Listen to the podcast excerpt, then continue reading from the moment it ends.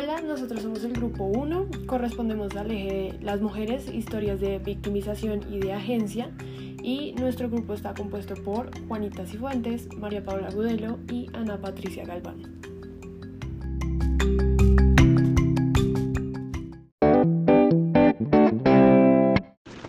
Este es un tema que nos involucra a todos como sociedad, es algo que todos hemos observado o vivido.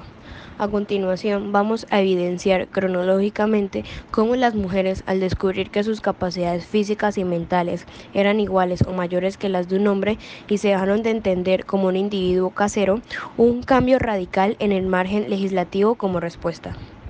En esta medida, mientras la mujer más se concientizaba, las leyes y los marcos sociales cambiaban a su favor. Sin embargo, estos cambios no han sido suficiente para acabar con la discriminación que sufre la mujer en Colombia y no basta con que la mujer se autorreconozca, pues es necesario que la sociedad la entienda en la misma medida.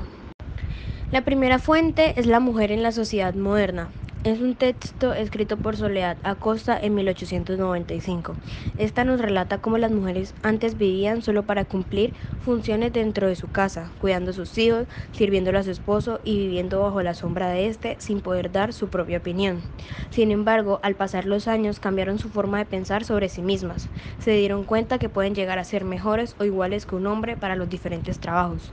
Todo este cambio hizo que las mujeres por primera vez pensaran en ser libres de escoger su propio futuro de salir adelante por sus propios méritos y sus grandes virtudes. Además, gracias a este pensamiento es que la mujer ha dejado una huella marcada en la sociedad, ya sea haciendo un buen trabajo en la comunidad o destacándose en las diferentes profesiones, artes u oficios sin la necesidad de estar amarradas a un hombre. La falta de garantías judiciales que vivía la mujer estaba fuertemente ligada a la forma como la sociedad la veía. El texto Las mujeres en la historia de Colombia nos cuenta que la constitución política es un reflejo de los ideales de la sociedad en determinada época. Y teniendo en cuenta la información expuesta hasta el momento, tiene toda la razón. Como dijimos anteriormente, el papel que la mujer ocupaba en la sociedad era en el hogar, al servicio de su esposo. Así pues, en esa época no tenía ningún sentido crear leyes o derechos para la mujer. Al fin y al cabo, esta bebida supeditada a la voluntad de los hombres.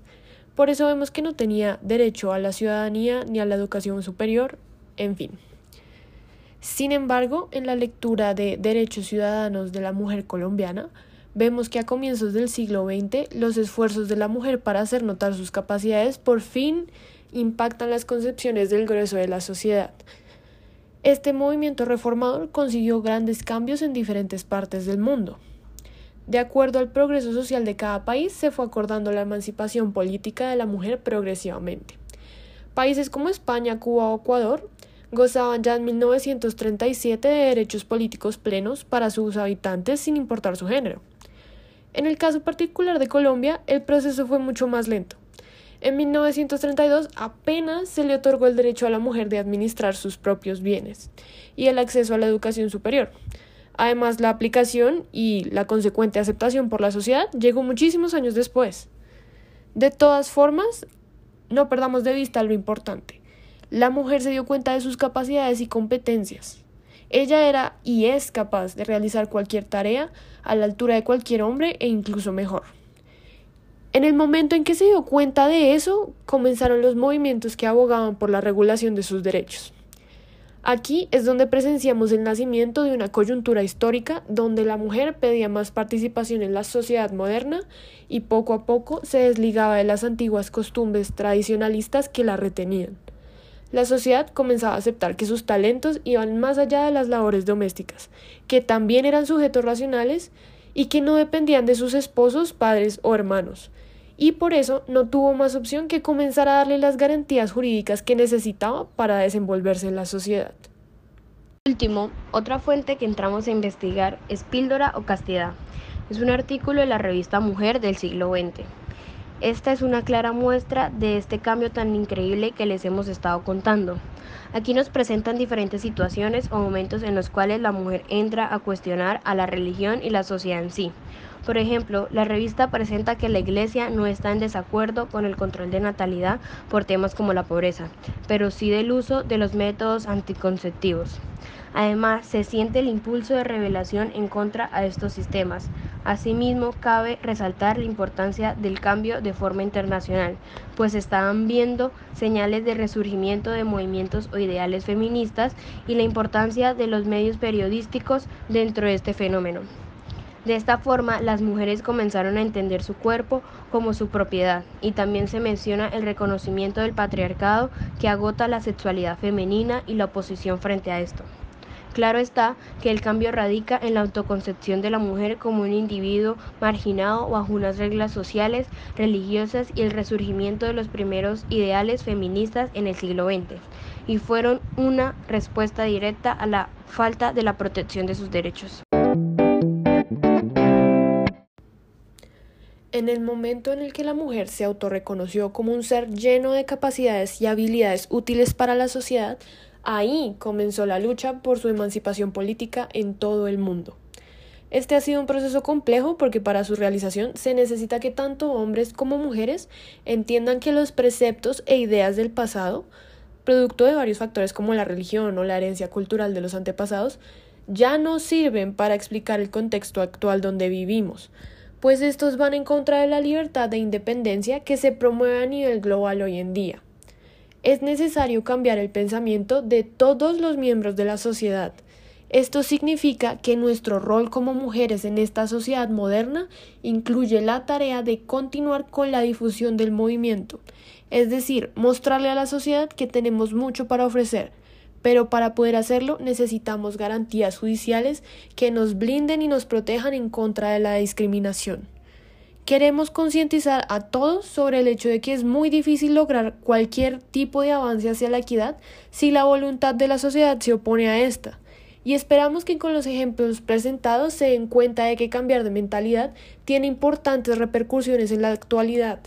Además, queremos enfatizar que a pesar de los grandes avances que han tenido lugar, todavía nos falta un gran camino por recorrer y por eso queremos compartir algunas de nuestras experiencias.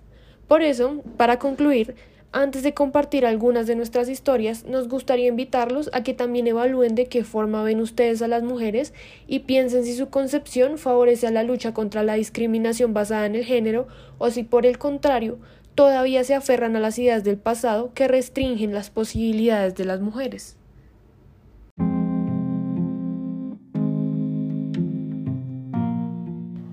Bueno, yo quisiera compartir que mm, cuando yo tomé el curso de probabilidad y estadística 1, eh, hay unos talleres que deben hacerse en grupo y esos grupos son asignados. El grupo que a mí me tocó eran tres hombres y yo era la única mujer. Entonces, en la primera sesión de trabajo en grupo, yo les pregunté cómo les había dado cierto ejercicio y de casualidad nos había dado diferente. Pero ellos automáticamente asumieron que yo era lo que lo tenía mal y ni siquiera se molestaron en revisarlo, sino que simplemente lo asumieron. E incluso uno de ellos se volteó y con una actitud súper ofensiva me dijo como, ¿es que acaso no sabes integrar?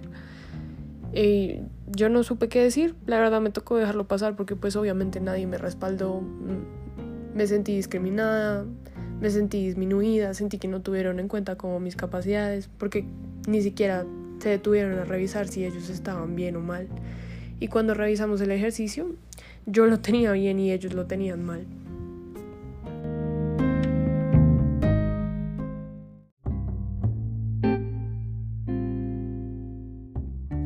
Por mi parte, mi familia es católica y actualmente mi mamá vive su segundo matrimonio.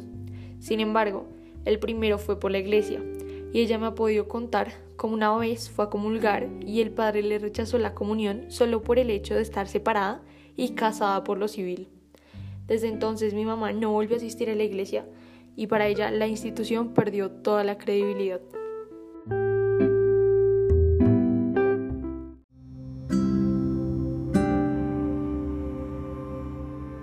Ya para cerrar con este tema, les contaré una anécdota que me ocurrió mientras cursaba el último año del colegio. Una vez cuando estaba participando en los intercolegiados de fútbol mixto, el capitán de mi equipo pues miró a los contrincantes y cuando los miró fue que comenzó a escoger a las personas que iban a jugar en la cancha. Ya una vez escogidos me di cuenta que el capitán solo escogía niños, dejándonos a nosotras las niñas por fuera.